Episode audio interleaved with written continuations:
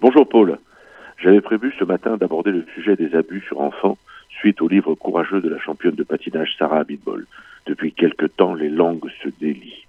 Ces histoires sordides et traumatisantes nous font prendre conscience des dangers et des zones obscures que peuvent se cacher derrière la brillance. Il ne s'agit évidemment pas de jeter l'opprobre sur tous, mais plutôt de nous inviter à plus de vigilance, d'attention, d'écoute et de suivi. Les jeunes prodiges ne doivent en aucun cas être laissés seuls.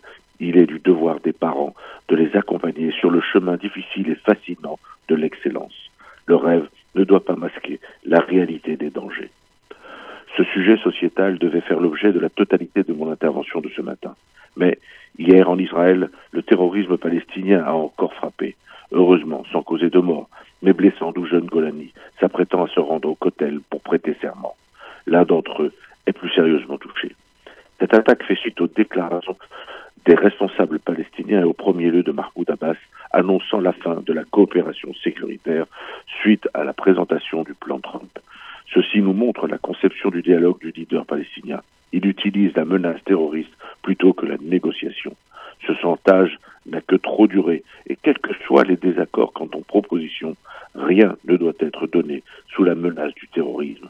La paix ne s'obtiendra que contre la paix hier, quelques heures après le lâche attentat, la cérémonie de prestation de serment de ces jeunes Golani s'est déroulée devant le Cotel, en présence de ceux qui avaient été attaqués.